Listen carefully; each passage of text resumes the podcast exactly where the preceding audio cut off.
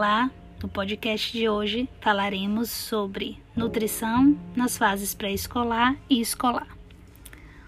O comportamento alimentar das crianças, assim como as suas preferências alimentares, são influenciadas por diversos fatores, genéticos ou hereditários, e também aqueles fatores que são chamados de ambientais.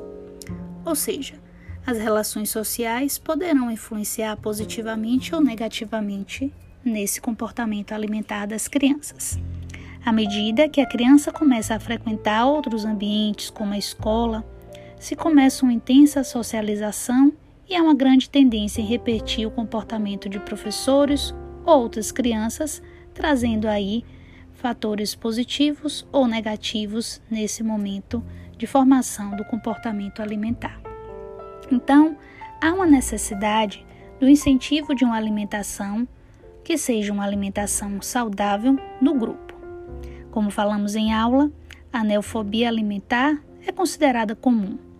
Podemos entender como uma resposta normal de adaptação da criança que acontece geralmente até os dois anos de vida. Portanto, a aceitação desses novos alimentos deve ser de forma natural.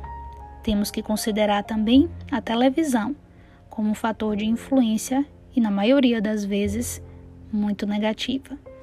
Os produtos alimentícios, alimentícios devem ter um valor nutricional considerável. Devemos entender sobre esse valor nutricional dos alimentos para que possam ser introduzidos nessa alimentação infantil.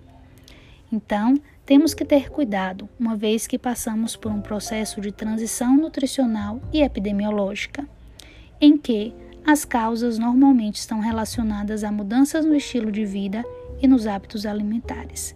Infelizmente, a obesidade também acontece nessa fase da vida. Então, falaremos no próximo podcast um pouquinho sobre a obesidade infantil.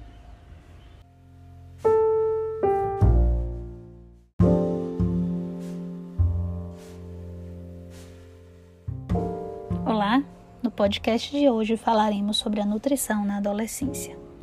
Segundo a OMS, a adolescência é definida como um período da vida que começa aos 10 anos e termina aos 19 anos completos.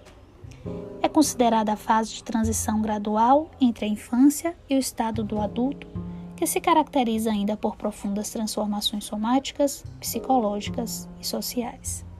É delas que falaremos hoje.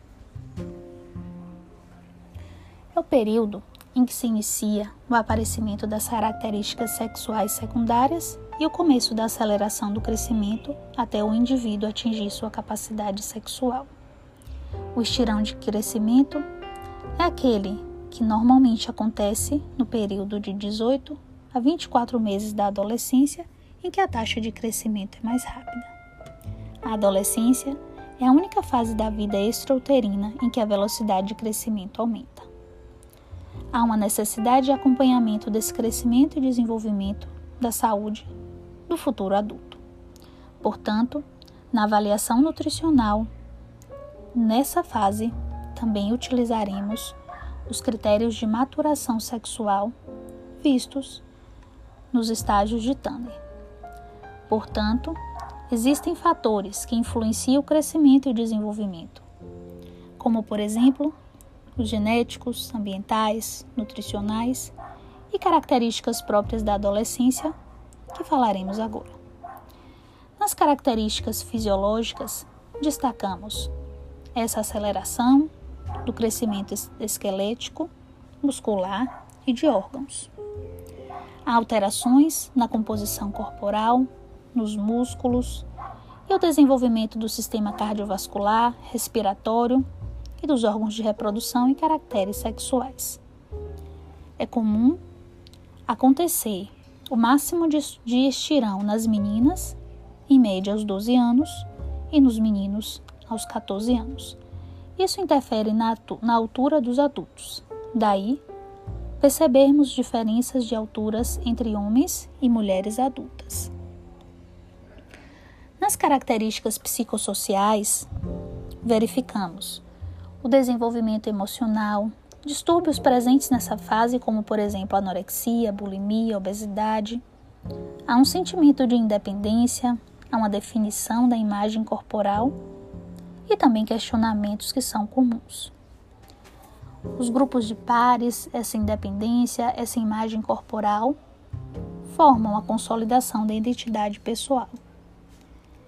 E, por isso, é importante, no momento da escolha alimentar, levar em consideração todos os fatores. Nas características nutricionais, verificamos em que a escolaridade, a mídia, a ocupação dos pais, as decisões dos grupos em que esses adolescentes estão inseridos, tudo isso são fatores determinantes para a escolha alimentar. Vemos que, numa maior porcentagem, a preferência pessoal é o grande ditador do que essas, esses adolescentes e essas adolescentes irão escolher para comer. As preferências: lanchar na escola, pular o de jejum, consumo alto de refrigerantes, alimentos e doces, gordurosos, frutas, não são muito consumidas, mas frituras e massas, além do consumo de bebidas alcoólicas, é comum nos estudos. As rejeições são leites e derivados, frutas, vegetais, leguminosas e cereais. Dos lanches rápidos, as preferências são de alimentos ricos em gordura saturada e carboidratos simples e pobres em sais minerais, vitaminas e fibras. Portanto, esses fatores configuram risco nutricional para essa faixa etária. Portanto, planejamento alimentar é extremamente importante nessa fase. Portanto, iremos no próximo podcast falar sobre o planejamento alimentar para os adolescentes.